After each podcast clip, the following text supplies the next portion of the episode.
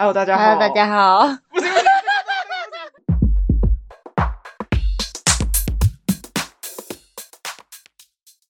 大家好，欢迎来到我们是女生。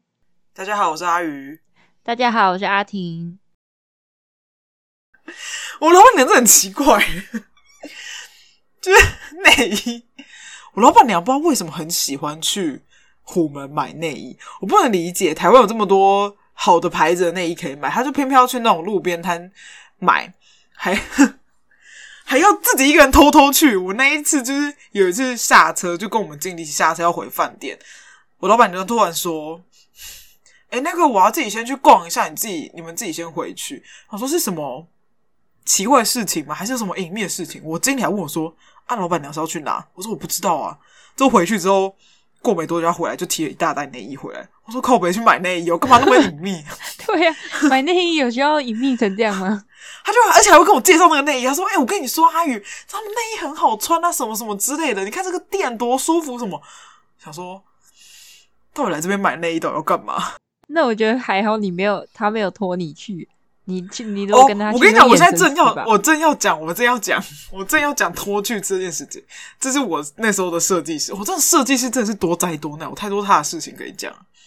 他就是有一次一样，他那时候我还没进公司，他跟我老板娘去出差，他就去那个内衣店，他说他就是那个设计师转述给我，因为我老板娘对他身材很自豪嘛，他觉得他自己身材很瘦，之后胸部很大这件事情。他就进去那个内衣店里面，就跟那个小姐说：“哎、欸，我要看内衣。”之后一般来讲，不是店员都会帮你量胸围吗？对啊。店员就说：“你是 C 罩杯。”他就这样跟我老板娘讲。之后我老板娘就当下就，你知道，他就把他的那个内就是衣服直接这样整个掀起来给那个 在店里面哦，掀起来给那个小姐看。他说：“我是 D 罩杯，什么 C 罩杯？”我我同事就说。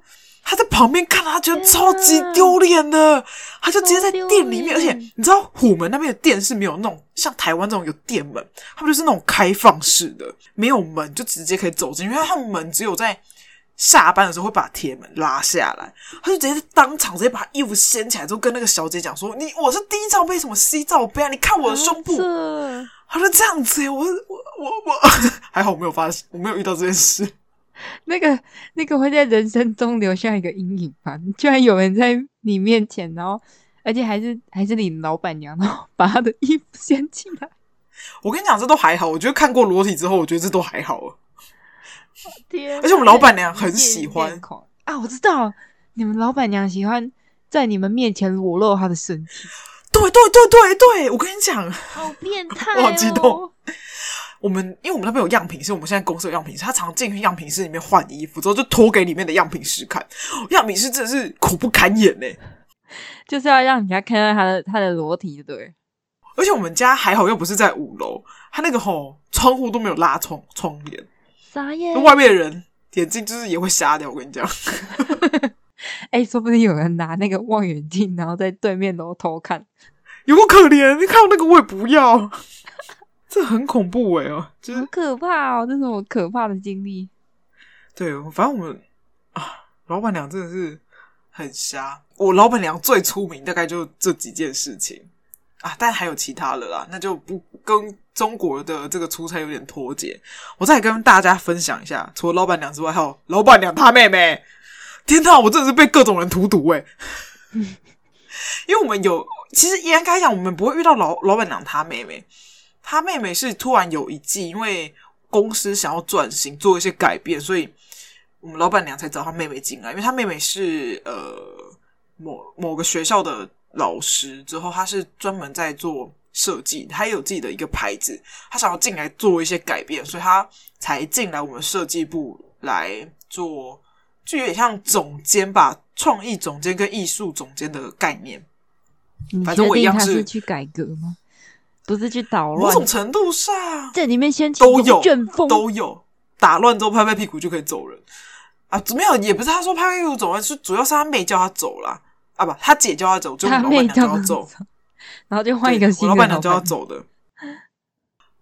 我跟你讲，真的是同个家庭养出来的，真的很像。虽然个性上没有到完全像，但真的是也是大小姐性格诶。我先叫他妹妹叫老师好了。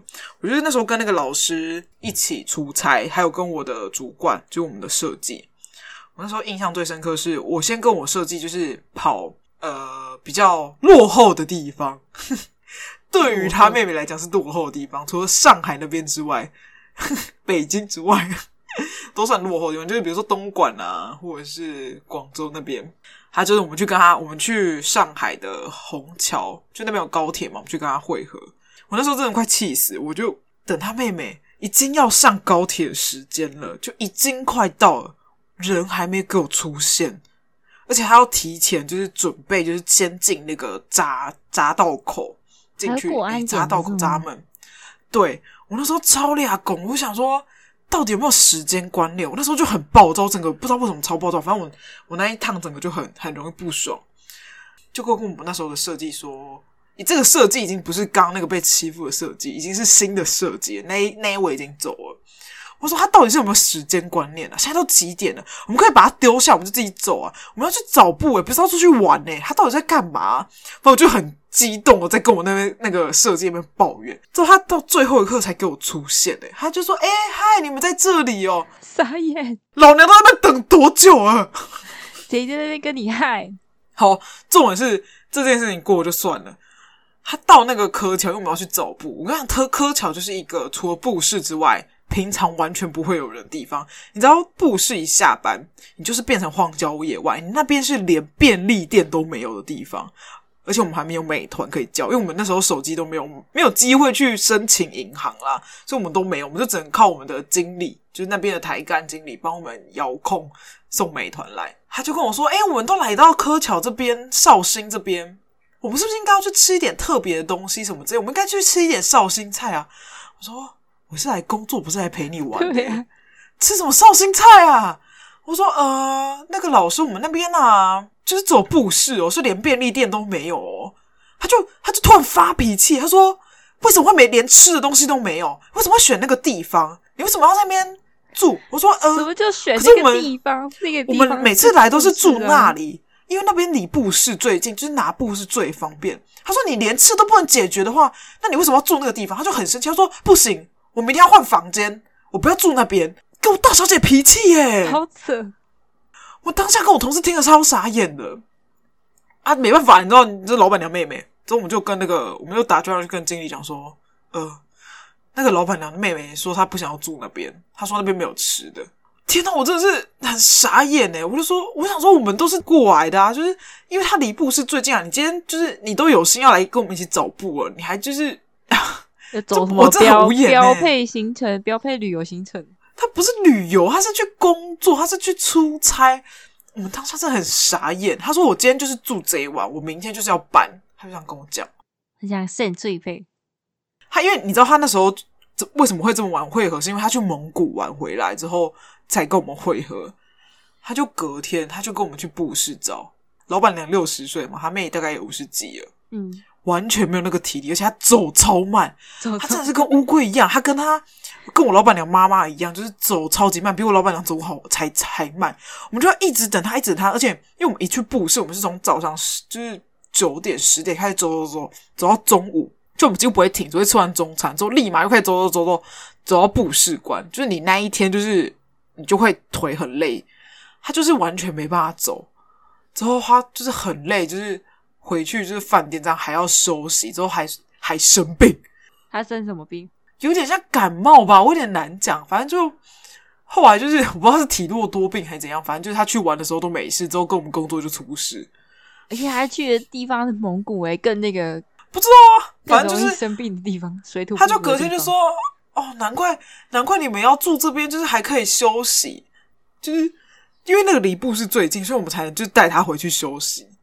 哦，因为他没有那个体力，走到一半然后带他去休息哦。对，因为他说他不行了。”他昨天还没跟我呛说这边什么吃的没有，明天要搬家。我天哪，最后还不是要考虑你，就是还是住那啊？这原本就最方便的地方，我们为什么会住那？就是有一定的原因啊！啊，没有吃的，我们就也只能这样啊。真的是，我跟你讲，他在还能吃好料，我们还可以就是点好料的东西，他都是算吃好的。我跟你讲，我有一次自己去柯桥，就我一个人哦，那真的是经验，真是蛮恐怖。我就一个人之后，你知道他们那个二楼饭店啊，东西真的爆难吃的，就是没有味道，之后又一大盆，这是用盆来形容。我觉得那时候就真的没有东西，我那时候也没有想到请我经理帮我们叫美团，而且我一个人去，我觉得那边也很蛮危险的，我就一个人住一间。我那时候一个人去的时候。我就点他们的那个二楼的那个饭厅的 room service 来，真的是很难吃又很大盆，就自己吃的很可怜。虽然那东西很多，但我那一次有很奇妙的呃偶遇吗？我那时候其实自己有点吓到，但我没有跟我妈讲这件事，因为我就跟我妈讲这件事的话，她一定会吓到。我那一天就是突然晚上的时候，就有人敲门，之后是那个公安就进来，就说什么要查房，之后还就是有就是还好有女生警察就是进来，就两三个就进来看，之后还跟你要那个身份证，就是进来查。我那时候整个有点吓到诶、欸、他们为什么要查房？我不知道啊，就突然进来查房之后还问我说：“啊，你来这边干嘛？你什么时候进来的？”我那时候是。怎么讲？虽然这样讲有点轻描淡写，但是因为第一次自己一个人去出差去柯桥，我就从上海坐高铁之后自己去那个地方，我记得我当下其实蛮害怕的。就对啊，你这样其实很危险的，我真的非常危险，超危险，真的超危险。因为我找那时候，因为他进来就是一看就知道是我一个人，我想发生什么事的话，真的是叫天天不灵，叫地也不灵。对啊。后来回想，我其实蛮后怕的，而且这件事情我到现在我其实没有跟我妈讲过，因为我觉得我只要跟她讲，她一定会非常担心。因为我妈其实光是我一个人去出差，她就已经很搞超换了。我觉得我去那边真的是拱大哎，真的。而且你那时候就自己一个人，而且你当时候还没有跟别人在通话。如果万一你在跟别人通话的时候发生什么事情，那个人还可以可能对，还可以知道发生什么事，对，知道发生什么事情这样。真的很恐怖，我真的有吓到。啊、而且我那一次去住的时候，其实我我不算，因为我算是八字重的人。我那时候去住那里啊，我就是住到了其中一间，就是特别远的，他的床跟那个电视柜离很远。我那时候睡觉也是睡得很不安稳，就是会觉得一直有那种东西在那边走来走去，但其实什么东西都没有。半夜还爬起来看好几次，好可怕哦！对，我那时候还就是害怕到我就要开灯，可是我那种我是那种开灯又不太能。睡着人，因为那灯太亮，我还拿那个纸啊，因为我还拿那个纸，就是饭店不是会有一些那些，就是饭店会那种小纸条，我就把它塞在那个灯泡。之后呢，我刚躺下没多久，就闻到那个烧焦味，因为那个灯把那个纸照到，差点起火，我吓到诶、欸、他真的，我第一次看到原来那个光可以强到，就把一个纸，就是才一下下来，它就开始冒烟，都变黑色的。那这个灯泡也，那个灯泡也是很可怕。对，天哪！如果是我，我完全没有办法住，因为我八字超轻。我就走那一次，因为我去那一间住过几次，我只要够近，我其实不会就是感到害怕。但我那一次不知道为什么，可能我一个人住吧，那一间特别大间，之后又离床又离那个那个我刚刚讲那个电视柜有一段距离，就是那边会有个空间，我就一直觉得就是好像。说不出来的那种，有人走来走去的那种感觉。所以一个人还是不要住太大的房间。真的，我跟你讲，我后来真的强烈建议一个人真的不要住太大的房间，真的很恐怖，尤其是你不熟悉的房房间，除非你习惯。而且你那时候应该也没有带什么护身符之类的。我后来好像经过那一次之后，我每次出去都会带。但我前几次我有点忘记会带，嗯、因为我我会有一些标配，就是出去会带的东西。护身符也有带，我记得我那时候我其实有点忘记啊。我随身会带一个习惯，就是呃去庙里面祈求的线手环这样。但当下还是觉得蛮恐怖的。对，反正那时候我第一次自己一个人出差的去那那一次，我真的觉得是蛮蛮恐怖的，就是要吃的没吃的，要人也没人。哦，是哦。那我来分享一下我在那边工作的。个小趣事好了，没有像你那么多，就是比较可能大事件、惊险的事件。因为我那边都，因为我都会跟我同事一起行动，所以我们都是打走安全路线这样子。然后，因为我们工厂是在一个小地方嘛，它其实附近都没有像什么酒店啊，或者是逛街的地方，它附近就只有小杂货店。然后我们那时候下班最快乐的一件事情，就是骑着电动车。去买杂货，去超市，还有那种小型超市，欸、然后小型超市里面就会卖很多的饼干零食，每天都在喝可乐，因为那边的可乐真的卖超级。哎、欸，我很喜欢去买他们的饼干零食。对，而且很多东西没吃过，真的。然后就辣条，辣条，没错没错。还有那个，我同事超爱喝王老吉，每天都要喝王老吉。然后我不是，那就跟青草茶一样。我是每天喝那个可乐，然后跟那个营养快线。他那个时候可乐，我那时候买像 Seven 那种一瓶卖二十九刀，我那时候买一瓶只要十五块，超便宜，超便宜。对啊，然后他们那边就比较偏僻、比较落后一点的地方嘛，然后他们就。其实没有到每个家里面都有电视，然后他们那边就会在杂货店，它的墙面上啊，外面有一个小庭院，墙面上都会放一个很大的投影幕，就在那边播一些影剧这样，然后外面就摆很多排的长板凳，大家就坐在那边看，像一个户外电视剧这样。这好像以前五六零年代的台湾哦。对对对对，因为他们那边就是工厂，然后比较不是像大城市这样子。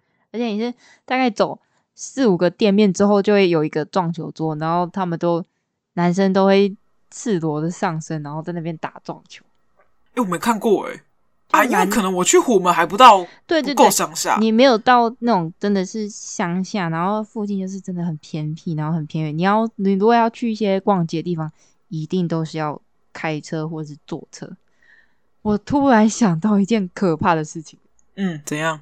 因为像那个东莞那边，他们不是有时候会下大雨嘛？对，就会淹水。然后有一次，我就遇到了淹水。我跟你说，超可怕！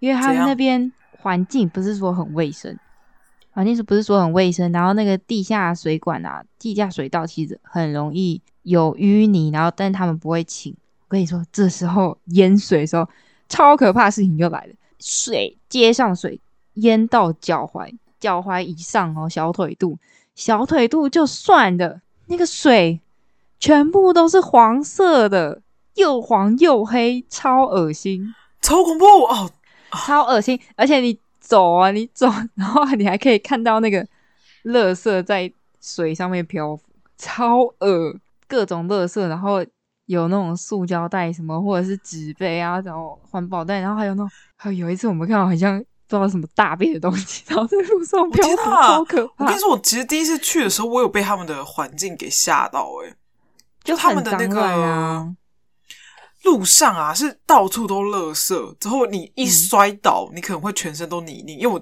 同事第一次去的时候也是这样，嗯，他就很害怕，超可怕。我另外一个同事第一次去的时候就很怕，就是摔到地上之后会全身都是泥泞，因为它是脏到就是。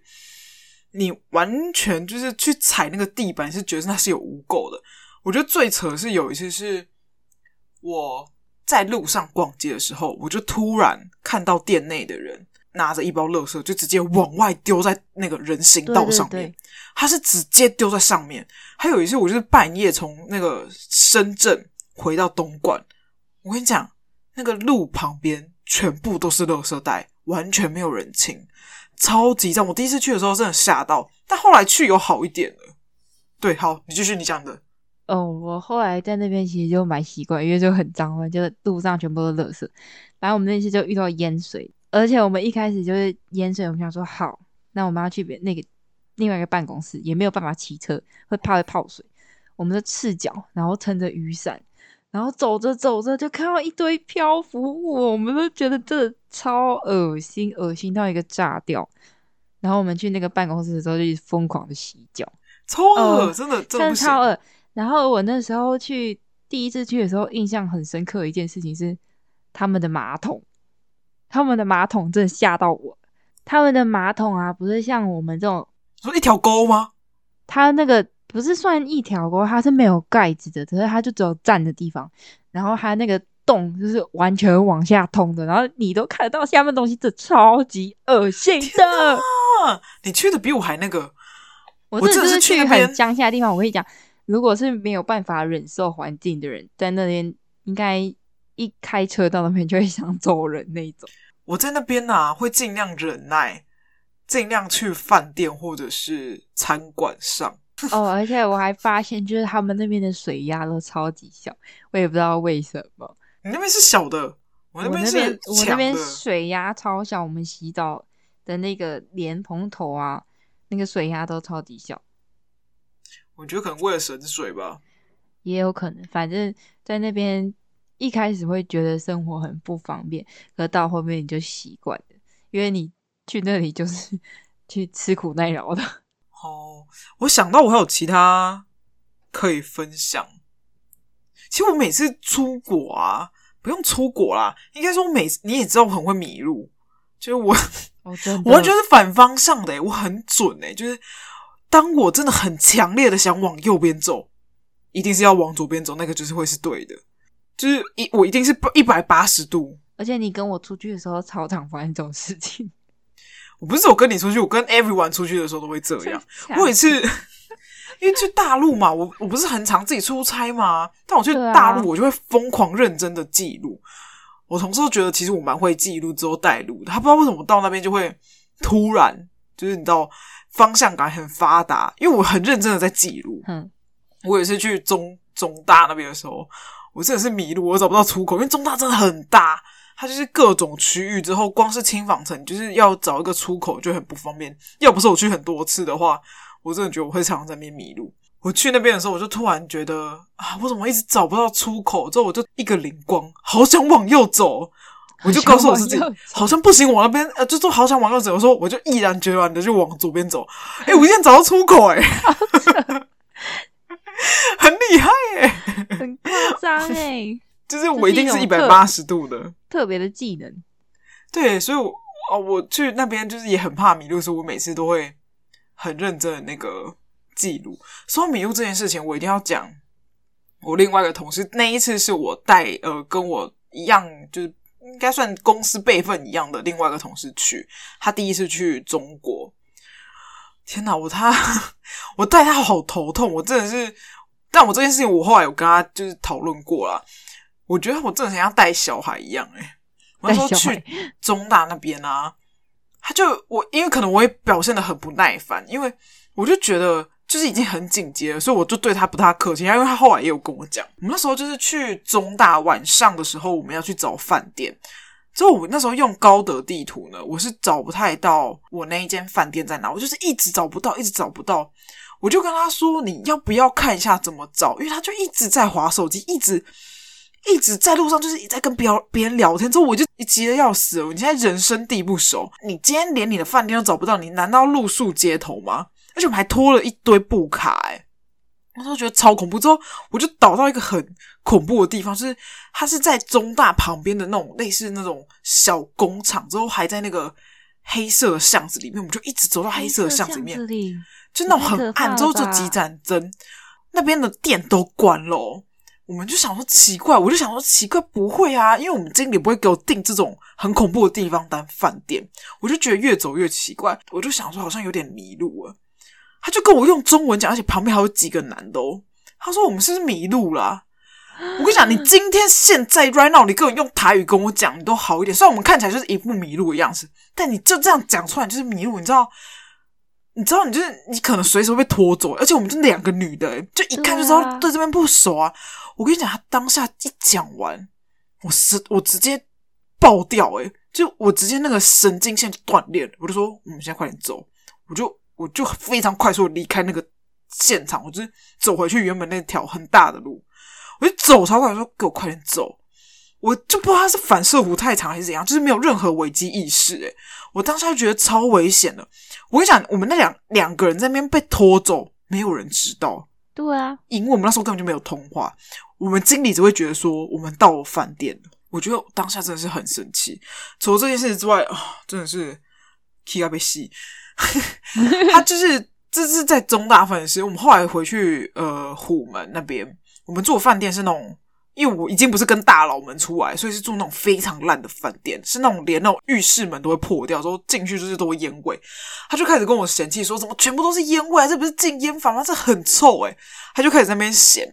我当下会想说，因为我们是裸露，我们就真的很注重。因为我每次来都是住那一间，就是我就我一个去的时候，我也就是只能接受，因为你也没有其他钱，因为你就你知道职位太小，以至于你没有什么经费。反正这边够我闲。这后来就有一天半夜的时候，嗯，大概我在猜，应该是十点、十一点，也没有完全到半夜，就突然有人敲门。那时候不会有人认识我们去敲我们的房门，因为只有我们两个在那个地方。他就回他、欸，哎，他说谁呀？谁呀？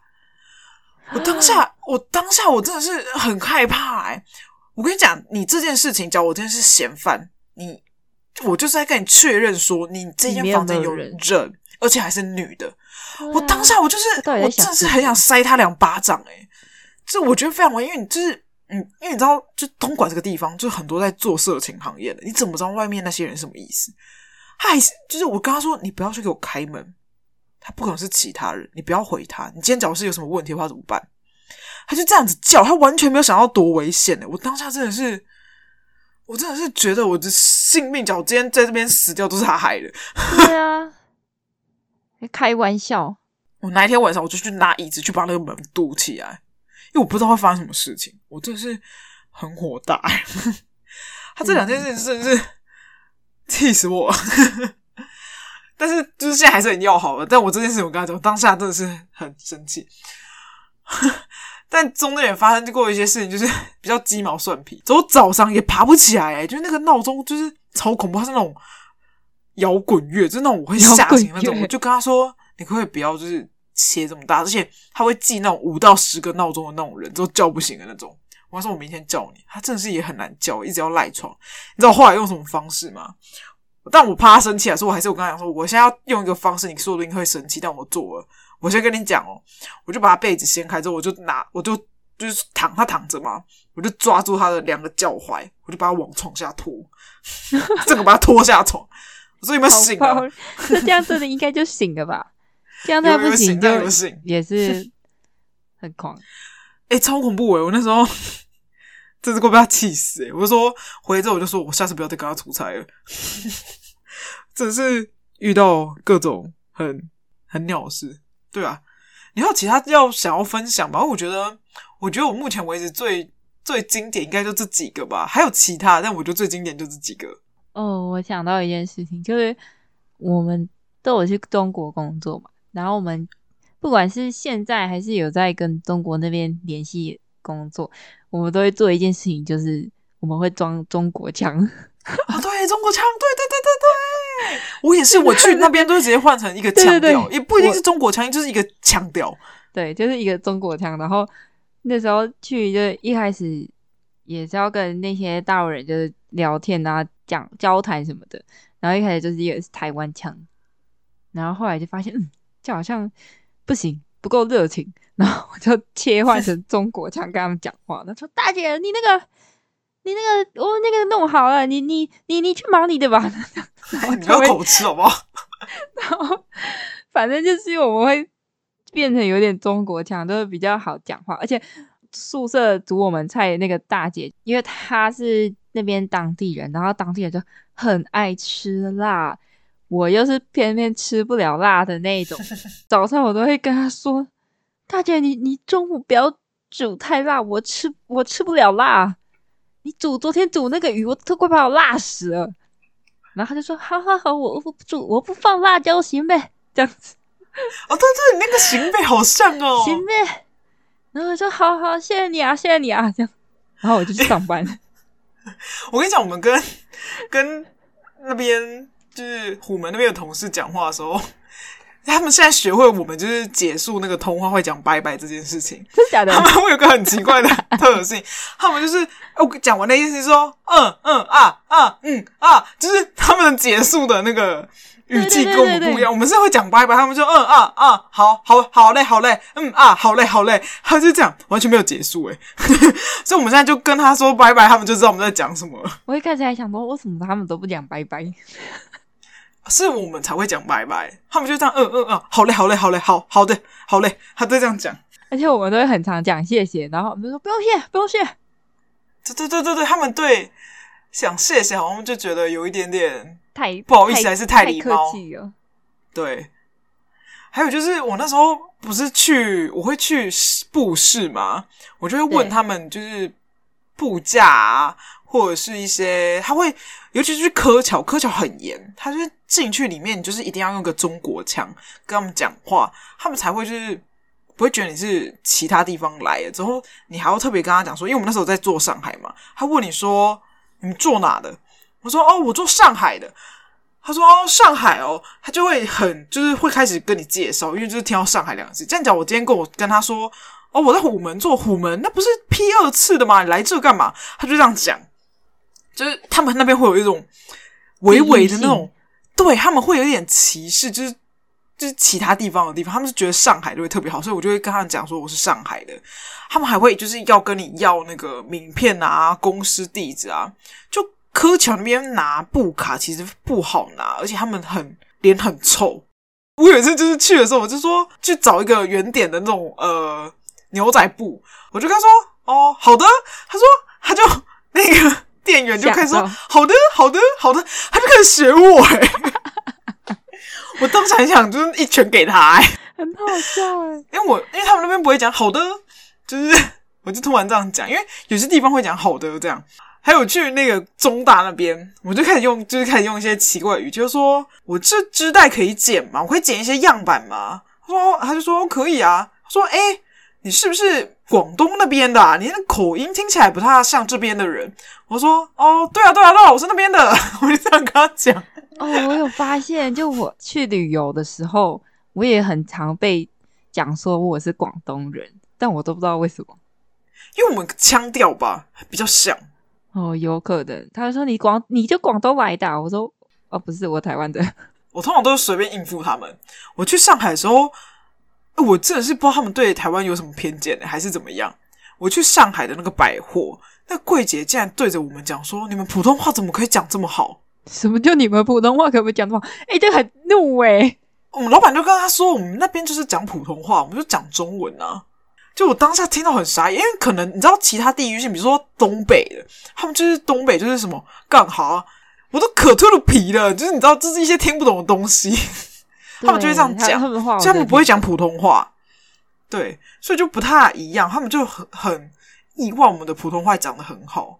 哦，可是那时候在广东工作，他们有那个广东人、当地人，哦，他们讲中文也是腔很重，我都会听不懂他到底在讲什么。重啊！我那时候师傅，我那时候师傅就是有一个是好像山山西来的，还是哪里？陕西。忘记了，他的腔超级重，然后我跟我同事都要听他讲话听超久的，然后我就问他说：“师傅，你再说一次。” 然后就就你刚才讲的话我听不懂，你再讲一次。哎、欸，真的会这样、欸，很努力的想要去解释，然后我就会觉得超好笑。对，真的真的真的是普通话对于他们而言，其实真的不容易。对啊，其实蛮有趣的，语言上的差异性。但东莞那边啊，我虎门那边大部分都是讲那个广东话比较多，他们就会、嗯、他们讲广东话的时候，我真是听不懂。龙梅龙宅这样子跟你讲，之后我就跟我前同事见面，他就是唠了一段广东话，在那个嗯，就是店员跟他讲，他就讲了一串啊，之后我同事就回他，我就说他刚刚讲什么，你怎么听得懂？他说啊，你来这边工作久你就知道了，是假的？就那边会讲广东话我，我真的还是听不懂哎、欸，因为我那个是。我那个工厂很多外地来的，他们很多外地来打工的，然后我就听得好累，我就每天都听不懂的语言。我那时候去啊，我跟我经理在讲话的时候，我一定会用台语讲话。我去中国就是去练台语的、欸，因为我也会能听得懂，就走福建人啊，其他人听不懂。就我开始讲些有的没有，我就开始跟我经理开始唠那个台语，就是就像他们就是不想要其他人听不听得懂，他们就会唠他们当地的语言。但有些东西你还是听得懂。我记得我们那时候，我们有两个员工，好像是广西的，他们在讲，我就听得懂。我就跟他说：“哎、欸，你们刚刚是讲什么讲什么？”我就把它念出来。他们就很惊讶，哎，他说：“你怎么听得懂我们广西的话？”我说：“因为跟中文蛮像的、啊。”他们就吓到，想说：“就还好，刚刚他们不是讲一些什么坏话，我们在讲工作上的事。”真的，对，就是会这样。其他的。还有什么比较特别？我就去那边出差，还有一个点就是那个我一直没办法习惯，到至今为止还是很严重。就是除了环境变比较干净，有比较干净有改善之外，有一个点，他们很爱按喇叭，哦，超级爱按。每天早上你就是天这刚亮，你可能不一定是被亮醒，你就是先被那个叭叭声吵醒，就是他们就这样叭叭叭叭叭叭，之后连叫我就是一直叭，他们就是狂叭哎、欸，我不能理解为什么要一直叭哎、欸。就是在台湾，就是你听到有个人一直按喇叭，你就会觉得这个人有够没礼貌的，或者是想说是发生什么事情需要这样叭。但那边是常态耶，他们就是不叭不爽哎。但我后来有发现，我去那边工作之后，讲话有变大声啊，所以他们才觉得我们讲话很温柔。我因为我同事有跟我们讲过，就是他以为台湾人就是很温柔这件事，他在其他人身上看到，因为我声音很低嘛。说真的，我也不是属于温柔那一类的人，但他对他们而言，就是我们讲话是那种比较小声之后比较缓和。他竟然跟我，我从来没有在其他人身上听到这个形容词。他竟然跟我说，他觉得我很温柔，他可以理解为什么，就是他其他人会觉得台湾来都很温柔。就是我第一次在人类的身上听到“温柔”两个字形容我。我那时候声音会变大声，是因为。他们讲话很大声，变成我也要变得很大声，然后去跟他们讲话，不然那个对，因为他们讲话会这样，气势会落差太大，你知道吗？你常会以为他们在吵架，其实他们不是，他们就是讲话比较大声，讲话很大声而已。我这对我那时候去的时候有点没办法适应，讲话的声音都变很大声，变成我跟我家人私讯都讲话也超大声，他们就有吓到，因为毕竟会被影响啊。对啊，哦，我那时候啊。那时候只是才刚毕业而已，然后就去，然后他们都会问说：“你结婚了没？你要不要找个大陆的男生嫁了这样子？”然后我说：“他们都很二十六岁。”然后说，然后他们就会说：“我二十六岁就有两个孩子的妈了。”我跟你讲，我去那个我去中大的时候，我去一个布商的店，他就问我说：“哎，你今年几岁？”我那时候去的时候，我记得我好像那时候才刚毕业嘛。他说，我就跟他说我二十四岁，他就他就说，他二十四了，那你结婚没？我说还没啊。他说他还没结婚，那不快点结，不然还要干嘛？对，他说你这样这样，就是他们会。就是连那种你根本就不认识的人，他只是个布商，他要做你生意，他竟然就是来跟你讲说什么你要结婚呐、啊？你怎么就是还没结婚？我说干他屁事、啊！他们觉得就是他们真的很早结，二十五岁就是当妈的年纪。对，我我超过二十五岁再没嫁就是老处女，你知道？一二线城市可能没这样，因为东莞那边其实已经算五六七八线，它已经是蛮后面的。所以就是也也难讲，因为一二线还是蛮晚结婚的。哦，我那时候去就觉得哦，超不可思议的，每个都结婚，每个都生小孩。哎，不觉得那边的除了这个很特别之外，那边的人很很小只吗？我觉得我在那里都算大 J，但其实我才一六三而已。他们对那边的女生好娇小，连男生都好娇小。我就在那边跟很多男生是一样高的，真的。而且他们娇小，然后他们都上班都穿高跟鞋，然后我们都穿平底鞋。对他们真的好少，之后我去那边又觉得我到我是巨人，但我可能到上海那边就还好，因为上海那边太多种人，就是各个地方来的人，我就觉得没那么明显。但我在虎门那边的时候啊，每个都好少，之后尤其是女生，就可能到我肩膀或到耳朵啊，男生可能跟我一样高，或甚至比我更矮，真的就还蛮意外的。而且，而且我那时候刚去的时候，其实分真的分不太出来他们谁是谁，我都觉得好像都长得一样。然后哪有这么夸张？我们那里真的是这样子，然后他们都很就是很素，然后都绑个马尾，然后脸型都差不多。你们那边应该是，嗯，真的蛮乡下的。对啊，就跟跟我去玩的北京啊、上海、重庆那些差很多，但是那也是一个特别的经验的。嗯，我觉得我们大概感觉中国的部分。啊，没有，我觉得我们大概其实这个部分好像感觉差不多。对啊，就是工作经验的话，我应该是出差鸟事经验，但也不能算是经验，嗯、只是跟大家分享一下，就是多么的悲戚，这我多么的痛苦，折磨折磨。还好你现在暂时不用出差，现在也没办法出差了。好啊，反正最后还是一样，记得订阅节目，还有记得去 IG 追踪按赞。每个礼拜一会更新，大家记得要上线来锁定我们的 podcast，嗯，订阅订起来。没错，记得还有五颗星哦，要给五颗星。五颗星。好啦，反正今天我觉得差不多到这边了。好，大家拜拜，大家拜拜。